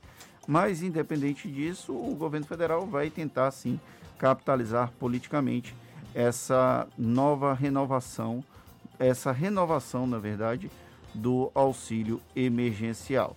Lembrando que, inclusive, tem um debate muito forte na sociedade dizendo que, enquanto o auxílio emergencial tiver disponível, os governadores e prefeitos vão insistir com as medidas restritivas. Eu discordo completamente desse tipo de avaliação. O auxílio emergencial é uma iniciativa importante para tentar evitar o colapso total da economia, visto que as medidas de isolamento social ainda são necessárias para conter a disseminação do novo coronavírus. E agora, esse auxílio emergencial também vai servir para dar um apoio nesse processo de reabertura gradual, tanto do setor de comércio quanto de serviços, que a partir de julho, agosto, vai passar a viver um novo momento. O, a terceira parcela do auxílio emergencial, originalmente prevista em março, vai começar a ser paga agora, no dia 26, 27 de, de junho, de acordo com o ministro Paulo Guedes. Então, já há um certo fôlego com a injeção desses recursos na economia. Lembrando que, quando você trata de transferência direta de renda para uma população que está em condição de vulnerabilidade social, isso implica também em movimentação da economia. Então não dá para fazer essa dissociação, por mais que algumas pessoas insistam em fazê-la. O presidente Jair Bolsonaro iniciou um discurso mais conciliador nos últimos dias, não é? Disse que dias melhores virão, apostando aí num, digamos, uma pacificação entre os três poderes, agora sinalizando com prorrogação do auxílio emergencial é uma nova fase ou mera ilusão, Fernando? Eu discordo dessa versão. É, eu, a, se não me engano, foi a Eliane Catanhede que publicou hoje a versão é, Jairzinho Paz e Amor. Não acontece, ela não vai acontecer, porque o presidente da República, a construção da figura política dele depende de embates constantes, depende de uma guerra constante com outros poderes, com outros interlocutores políticos. Neste exato momento, o presidente foi obrigado a recuar por conta do turbilhão de denúncias, de é, escândalos e de crises políticas criadas nos últimos oito, dez dias, principalmente, mas desde que aquele grupo de apoiadores bolsonaristas foi alvo de busca e apreensão e quebra de sigilo fiscal, bancário, tudo isso. Então, esse recuo é estratégico, o presidente realmente precisa recuar, porque se ele continuasse no nível de embate que ele vinha mantendo até bem pouco tempo, a sustentabilidade política dele iria acabar muito mais cedo do que ele tem o planejamento. É claro que existe sim uma postura um pouco mais comedida.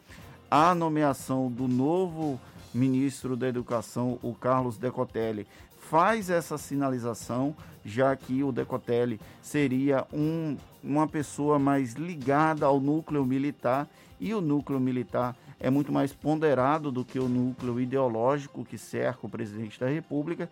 Então, há um momento em que a gente pode observar uma certa tendência para que haja um certo arrefecimento de ânimos o que não implica que vá continuar durante muito tempo e esse embate sobre o auxílio emergencial pode ser preponderante para que consigamos enxergar a forma como o Executivo Federal vai lidar com outras instituições, a exemplo do Congresso Nacional. Então, Bolsonaro, paz e amor, em definitivo, mera ilusão. Sim. Agora, 8 e 15 a gente vai para a redação do portal Bahia Notícias, Lucas Arras é quem vai falar conosco. Lucas, bom dia.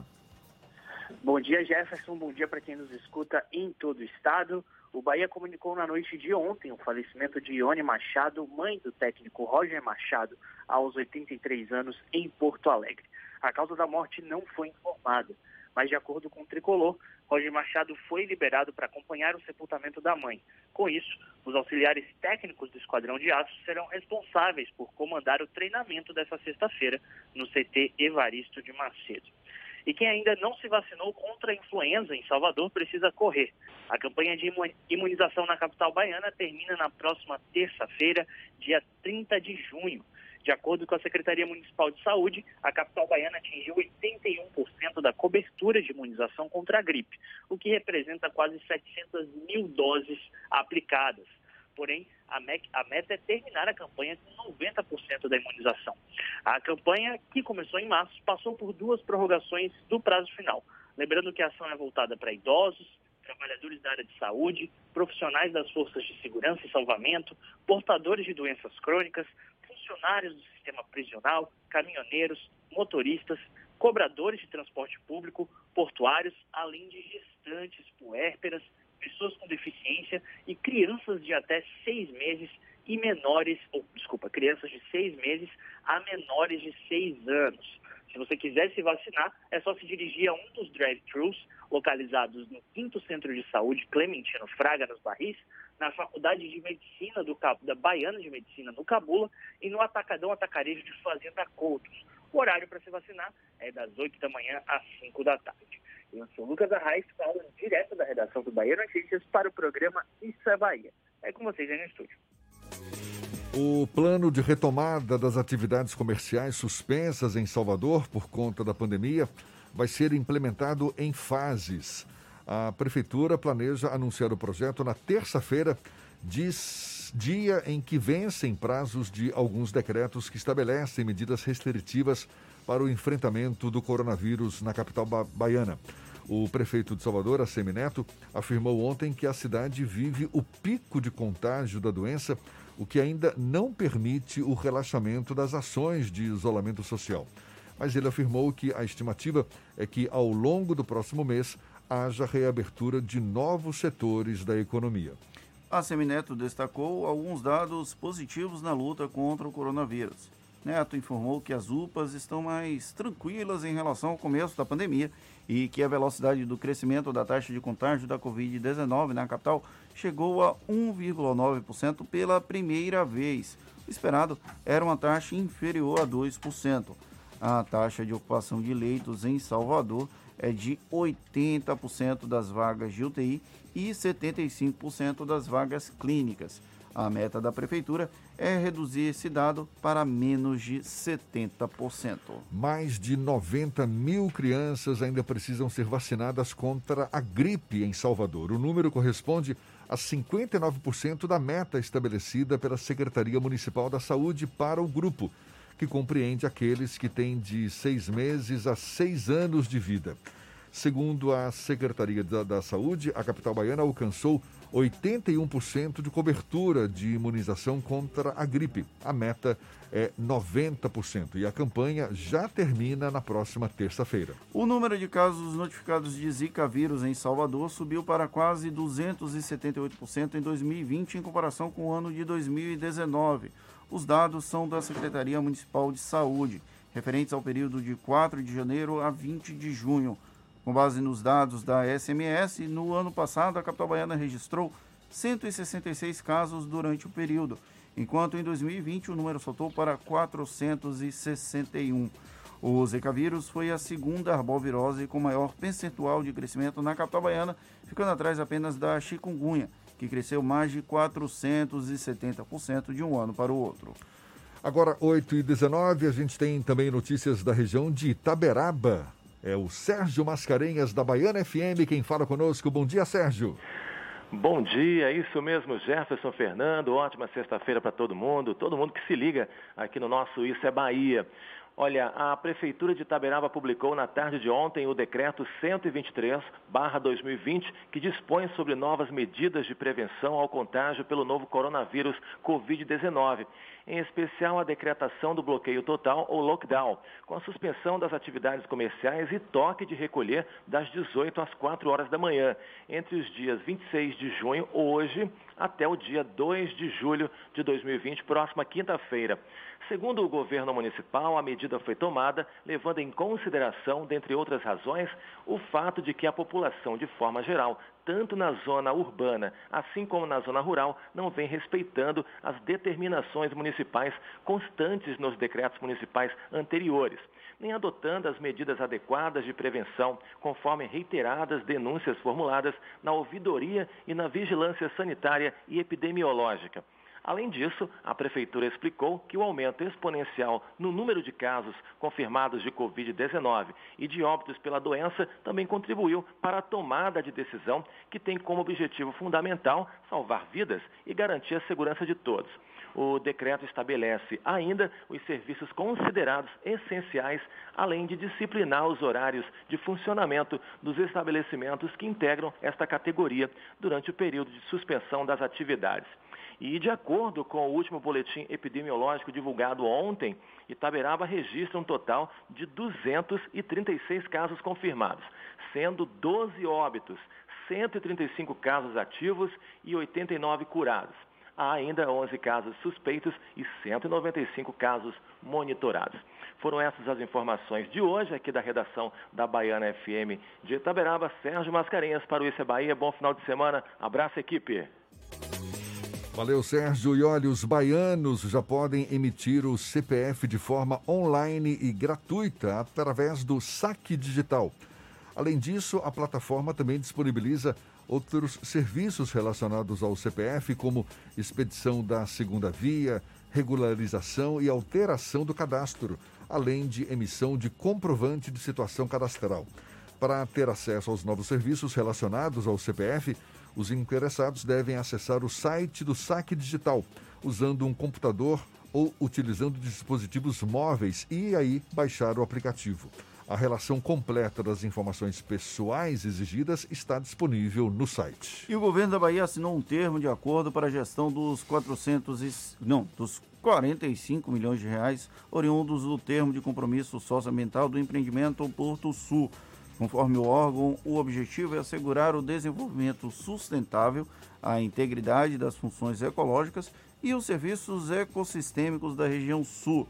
Segundo informações do governo, o Fundo Brasileiro para a Biodiversidade, associação civil sem fins lucrativos, foi a entidade selecionada para a gestão financeira e operacional dos recursos. O Porto Sul tem investimento total previsto de mais de 2 bilhões de reais e vai ser construído na localidade de Aritaguá, no litoral norte de Ilhéus. Pelo porto será escoado principalmente o minério de ferro extraído pela Bahia Mineração no município de Caetité. A estrutura vai contar com um terminal com capacidade de armazenamento e transporte de até 41 milhões de toneladas de minério de ferro por ano. Agora, 8h22, a gente vai para a região de Jacobina. Maurício Dias, da Serrana Líder FM, tem as notícias para gente. Bom dia, Maurício. Bom dia, Jefferson Beltrão e Fernando Duarte. Bom dia, amigos da rede que nos acompanham nesta manhã fria e chuvosa aqui em Jacobina, com temperatura de 22 graus. Moradores da localidade de Junco, maior distrito de Jacobina, com população estimada em 18 mil habitantes, tentaram impedir o sepultamento de uma aposentada que morreu na última terça-feira em decorrência de complicações causadas pelo coronavírus. Residente na vizinha cidade de Capim Grosso, Guiomar Pereira dos Santos, de 89 anos, estava internado alguns dias no Hospital Regional aqui de Jacobina, que é referência na região para tratamento da Covid-19. A idosa havia revelado aos filhos, em vindo a falecer, o desejo de ser sepultada em sua terra natal, o distrito de Junco, onde também está sepultado seu esposo. Porém, ao tomar conhecimento do fato, vários moradores se mobilizaram nas redes sociais e se dirigiram ao cemitério local. Sob xingamentos, protestos e ameaças, os familiares somente conseguiram concluir o sepultamento após a chegada de um vereador do lugar, que interviu na situação e contornou os ânimos mais exaltados. Revoltada, a família da idosa disse que, disse que a falta de informação da nossa população ainda é enorme sobre como lidar com o advento da pandemia, afirmando que o preconceito, a intolerância e o medo, tão visíveis, estão influenciando no comportamento e nas atitudes das pessoas. No final da manhã de ontem, no distrito rural de Catinga do Moura, município aqui de Jacobina, um homem foi assassinado em frente à residência onde morava com vários tiros nas costas e na cabeça. Identificado pelo prenome de Edmar, com aproximadamente 35 anos de idade, a vítima teria deixado a prisão recentemente, acusado de cometer homicídio. Natural do distrito turístico de Itaitu, também em Jacobina, Edmar havia se mudado recentemente para Catinga do Moura e passado a usar o apelido de Ney, supostamente para ocultar sua verdadeira identidade e não chamar a atenção dos seus prováveis algozes. A autoria e motivação do crime passam a ser investigados por agentes da 16ª Corpim, aqui de Jacobina. Eu sou Maurício Dias e estou falando de Jacobina, no Piemonte da Diamantina, da Rádio Serrana Líder FM, Grupo J. Sidney de Comunicação, para o programa Isso é Bahia. Agora, 8h26 na Tarde FM. Você está ouvindo Isso é Bahia. Assembleia Legislativa da Bahia. Plantão permanente contra o coronavírus. Autorizando o pagamento de auxílio de 500 reais para pessoas com sintomas leves da doença passarem a quarentena em um centro de acolhimento.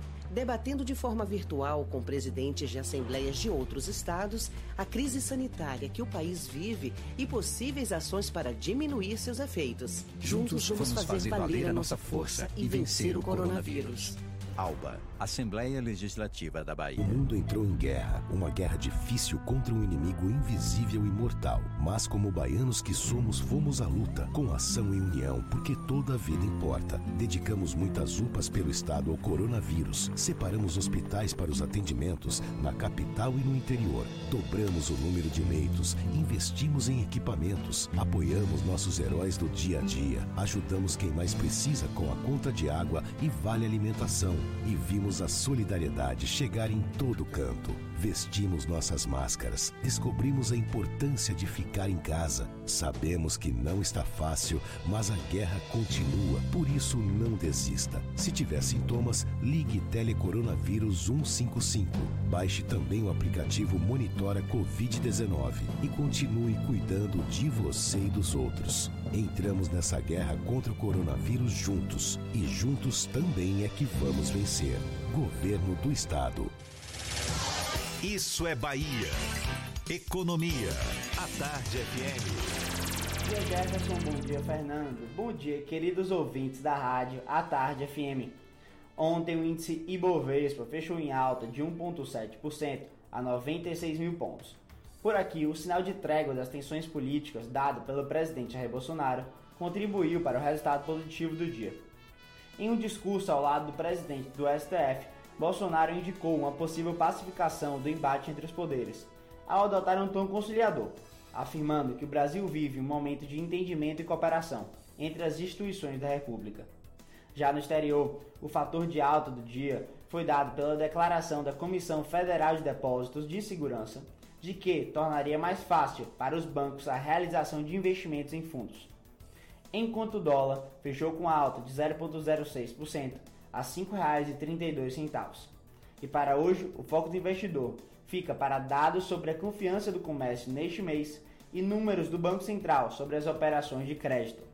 Eu sou Nicolau Eloy, sócio da BP Money, a nova plataforma educacional da BP Investimentos.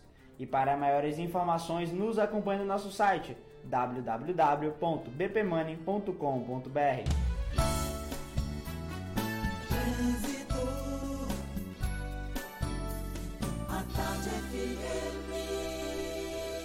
Oferecimento Monobloco. Auto Center de portas abertas com serviço de leva e trás do seu carro. A gente volta a falar com Cláudia Menezes. Tem novidades pra gente, Cláudia?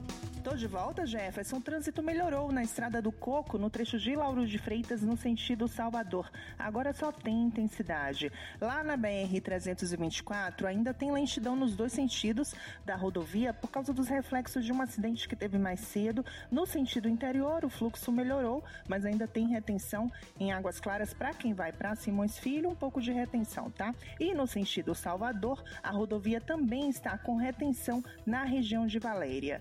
Dica do dia NexGuard. Dê liberdade para o seu cão brincar onde e como quiser. Dê NexGuard para ele. O tablete mastigável sabor carne que protege o seu cão por 30 dias contra pulgas e carrapatos. Volto com você, Jefferson.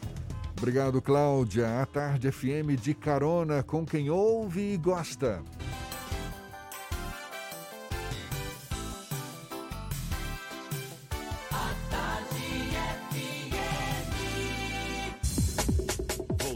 A apresentar Isso é Bahia. Um papo claro e objetivo sobre os acontecimentos mais importantes do dia. Mais de 98% das prefeituras baianas, ou seja, quase a totalidade das prefeituras, responderam ao questionário virtual elaborado pelo Tribunal de Contas dos Municípios com pedido de informações sobre o uso do dinheiro público na pandemia da Covid-19. Dos 417 municípios, 413 responderam ao questionário e já o enviaram até o último dia 15, quando venceu o prazo para entrega. A gente fala mais sobre o assunto conversando agora com o presidente do Tribunal de Contas dos Municípios, Plínio Carneiro Filho, nosso convidado aqui no Issa Bahia. Seja bem-vindo. Bom dia, seu Plínio. Bom dia, Jefferson. Bom dia, Fernando também a toda a equipe do Isso, Isso é Bahia e um bom dia especial a todos os ouvintes da Tarde FM. O senhor já disse em outra ocasião que prefeitos e demais gestores públicos municipais têm demonstrado preocupação e responsabilidade com os gastos públicos nesse período, que desde o início dezenas de consultas foram encaminhadas ao TCM em busca de tirar dúvidas e tudo. Mas tem havido também casos de uso indevido do dinheiro público? Já foi possível identificar alguma irregularidade? Jefferson, o tribunal trabalha com prestação de contas. Né? Então, primeiro a despesa era realizada, depois ela é comunicada ao Tribunal de Contas. Em face dessa pandemia, é, os prazos processuais para a entrega dessas informações, eles foram dilatados. Então, nós estamos recebendo mais recentemente agora, no mês de junho, os informativos das despesas dos meses de abril, que é justamente o mês, vamos dizer assim, que se iniciou mais é, esse tipo de despesa, porque em março foi praticamente no final do mês. E em cima disso é que nós vamos trabalhar é, na análise das despesas com, especificamente, com o Covid. O questionário, que você mencionou aí, só para até aproveitar e dar uma informação de primeira mão, é, já completamos 100% dos municípios respondendo ele. O questionário já adianta um pouco esse lado. Né? Então, nós vamos agora fazer a auditoria em cima dessas informações. Vamos trabalhar junto com a tabela de informações que foi elaborada pelo Tribunal de Contas do Estado, sob a liderança aí do conselheiro Gilberto Penedo, de que traz um, um, informativo das despesas com máscara, álcool gel, ventilador, todos esses tipos de insumos e serviços necessários na aplicação do combate ao Covid. Essa tabela ela traz essas informações não só do estado da Bahia, como também de vários estados da, da federação. Nós estamos tendo denúncias por parte é, especificamente de cidadão, cidadãos, né, do cidadãos do, do estado da Bahia, em que entendem que há algum tipo de irregularidade que eles apresentam, mas estamos também respeitando o princípio constitucional da ampla defesa e do contraditório. Aqueles casos mais, vamos dizer assim, urgentes, o tribunal tem sempre aplicado as medidas cautelares, que são liminares, né, que levam a algum tipo de é, suspensão de algum ato, de um processo licitatório. Plínio, uma outra preocupação que acredito seja também do TCM é em relação aos decretos de calamidade pública aprovados em mais de 90% dos municípios baianos. Decretos que flexibilizam regras, metas fiscais, ampliam a possibilidade de dispensa de licitação para contratação de serviços, compras, enfim. Como é que o TCM está se posicionando em relação a esses decretos? Bom, o decreto, como você sabe, é um ato complexo, ele se inicia pela edição do próprio município e é, é vamos dizer assim, homologado, confirmado pela Assembleia Legislativa do Estado da Bahia.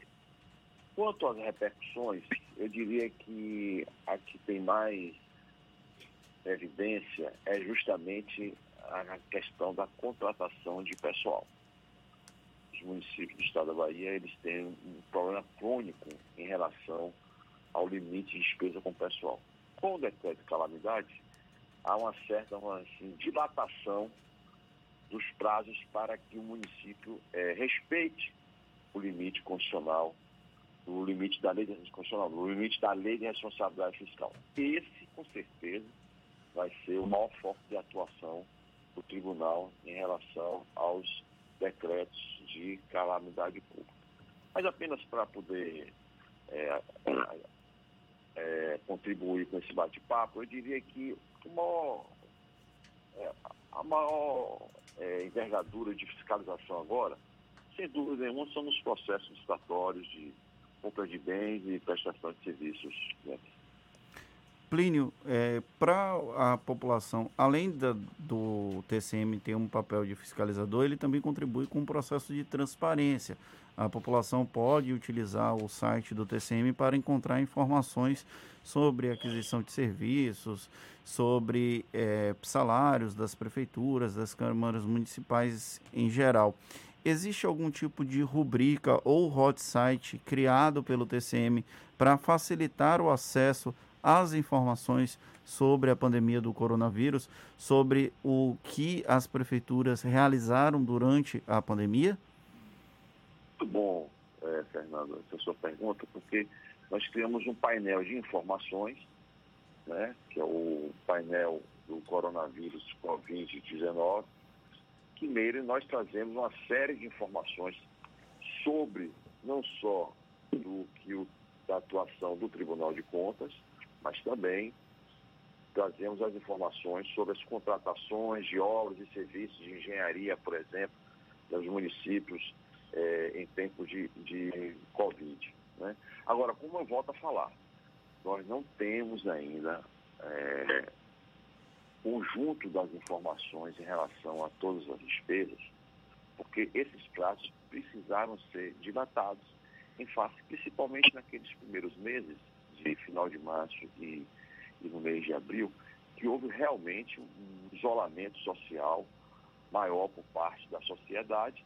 Houve, como todos nós conhecemos, temos também a questão do transporte público, de que, principalmente em intermunicipal, que foram suspensos, e isso obrigou o tribunal a dilatar os prazos. Então, o município que era para entregar informação no mês de abril, ele só está entregando praticamente agora em junho. Que era para entregar em maio, também vai entregar em junho, julho. Então, a gente ainda carece de alguns aspectos de informação. Como eu adiantei também, o fato do, do, do questionário ter sido respondido recentemente, isso vai facilitar para que a gente consiga é, trazer toda essa transparência de despesas no nosso site em relação a, aos municípios. O senhor considera que os municípios têm mantido um bom nível de transparência, independente desse processo de dilatação do prazo para a prestação de contas para o TCM?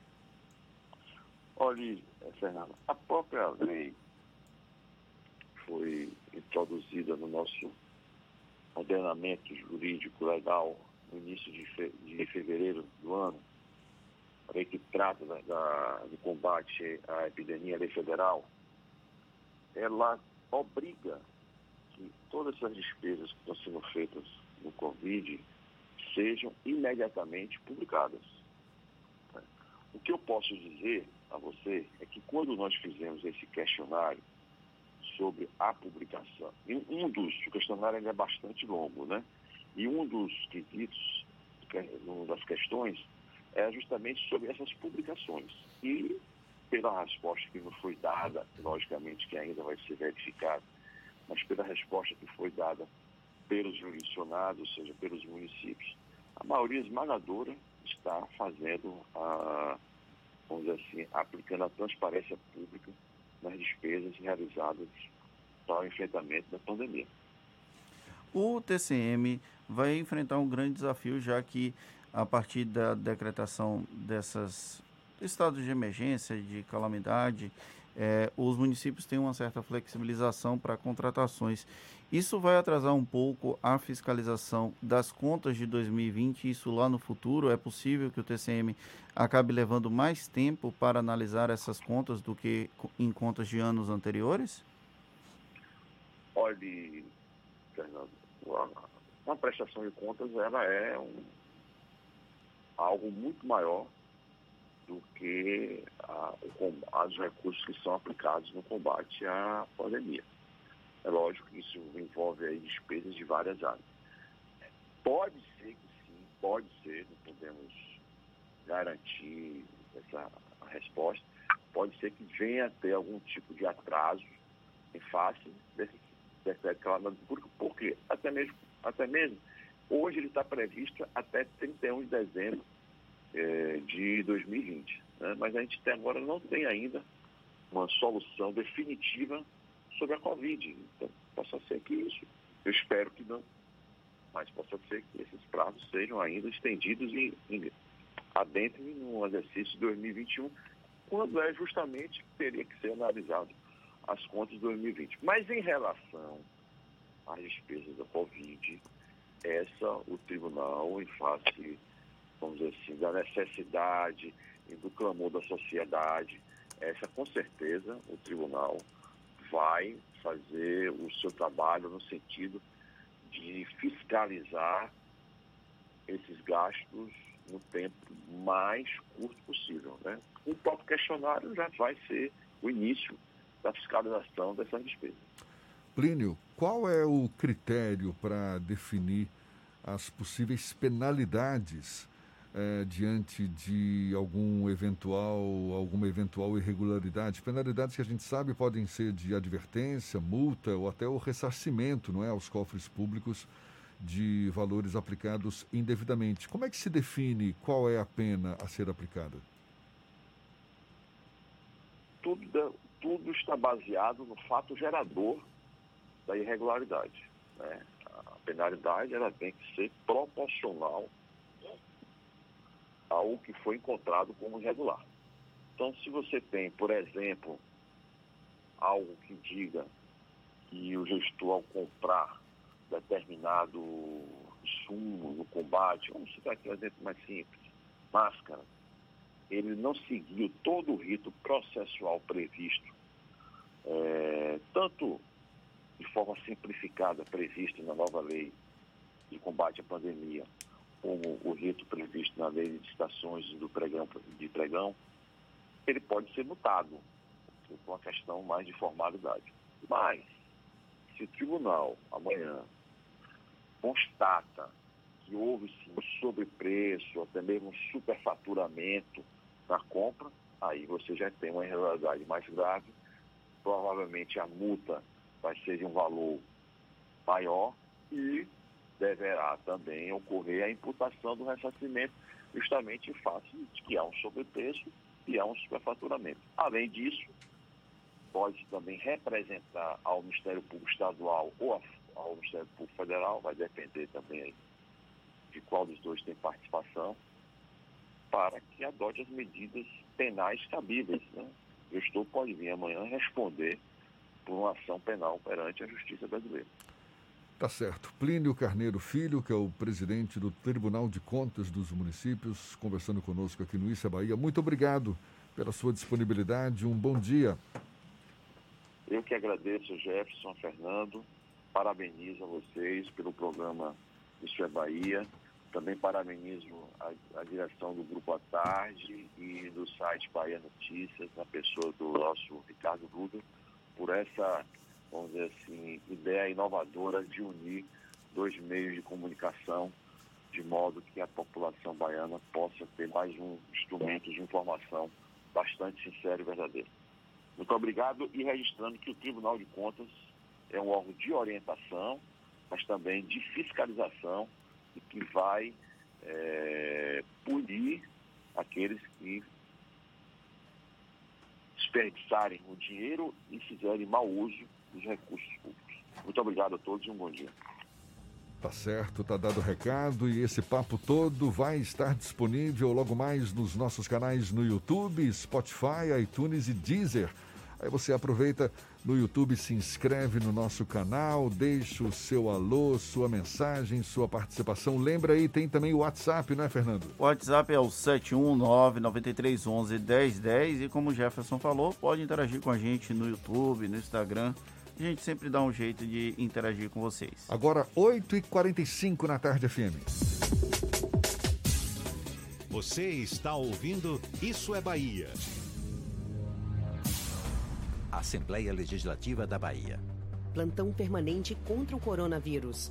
Aprovando o projeto que multa quem espalha fake news sobre a pandemia. Autorizando auxílio aos profissionais de saúde contaminados na batalha contra o Covid-19. Determinando o uso obrigatório de máscara em todo o estado. Juntos vamos fazer valer a nossa força e vencer o coronavírus. ALBA, Assembleia Legislativa da Bahia.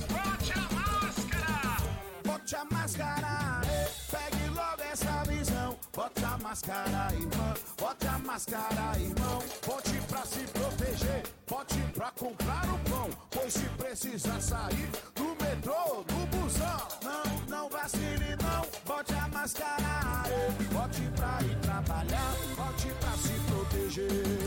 O baiano bom sempre lava as mãos. Se tem álcool gel, também deve usar. Sabe cuidar. Bote a máscara, pegue logo essa visão. Bote a máscara, irmão. Bote a máscara, irmão. Bote a máscara, pegue logo essa visão. Bote a máscara, irmão. Bote a máscara, irmão.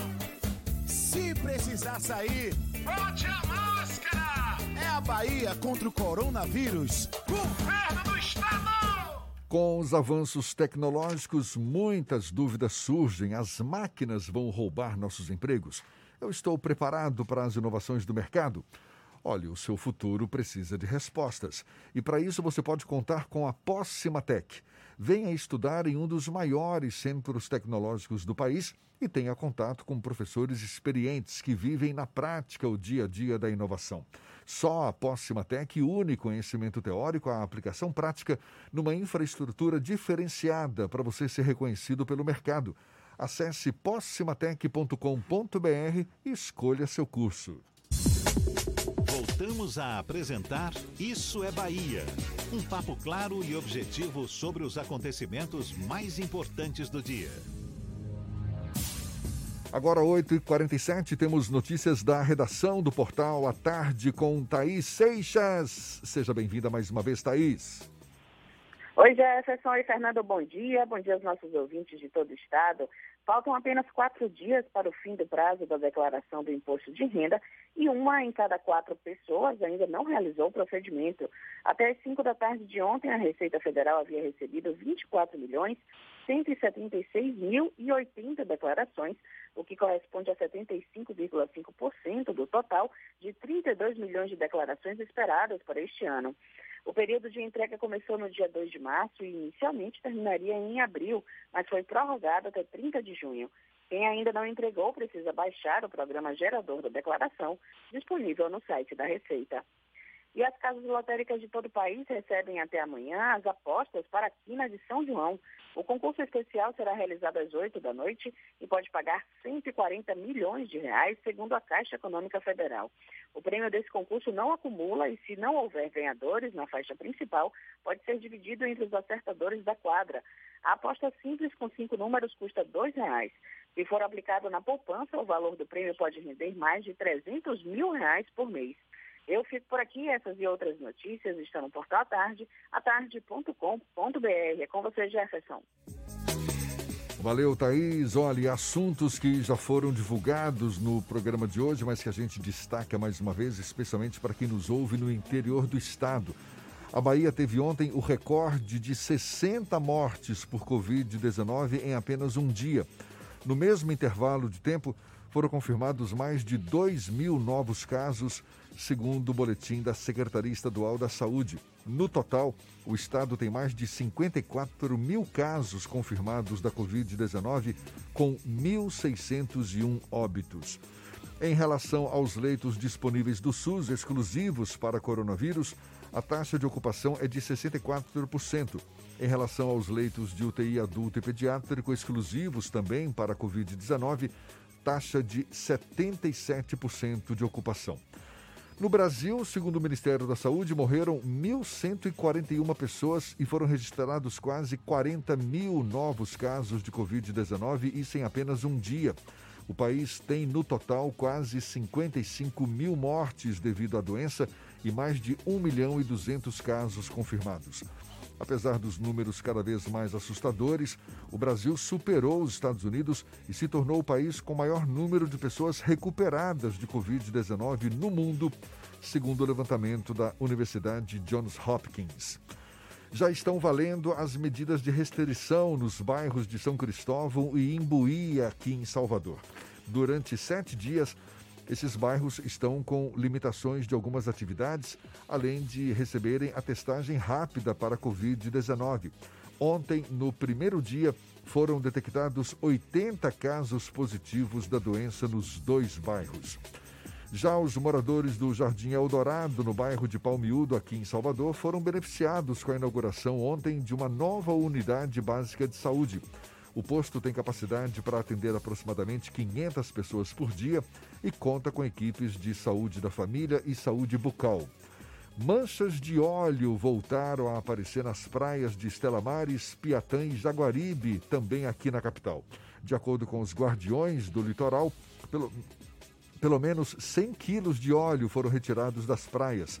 A suspeita é de que o material seja remanescente do óleo que atingiu o litoral nordestino no ano passado, no maior desastre ecológico do gênero no país.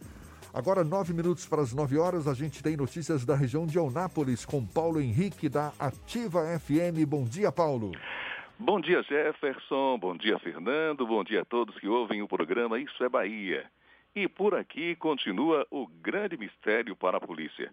Qual a origem dos 110 mil reais que foram apreendidos na BR-367, a 3 quilômetros de Eunápolis, na última quarta-feira? A BR-367 liga Eunápolis a Porto Seguro. O montante estava escondido no bagageiro de uma moto bis. Cristiano Alves de Assis, de 34 anos, não soube explicar a origem do dinheiro. Numa ação de rotina, a polícia abordou o motociclista. Quando descobriu que ele tinha passagem por tráfico de drogas, resolveu averiguar uma mochila que ele carregava nas costas. Com o aprofundamento da averiguação, o dinheiro foi descoberto. De acordo com a central de flagrantes da Delegacia Territorial, o dinheiro será depositado em uma conta judicial, ficando à disposição da Justiça e vinculado ao inquérito que passa agora a investigar de onde saíram os 110 mil reais. A flexibilização das atividades comerciais aqui em Unápolis tem ocasionado preocupação quanto ao relaxamento do isolamento.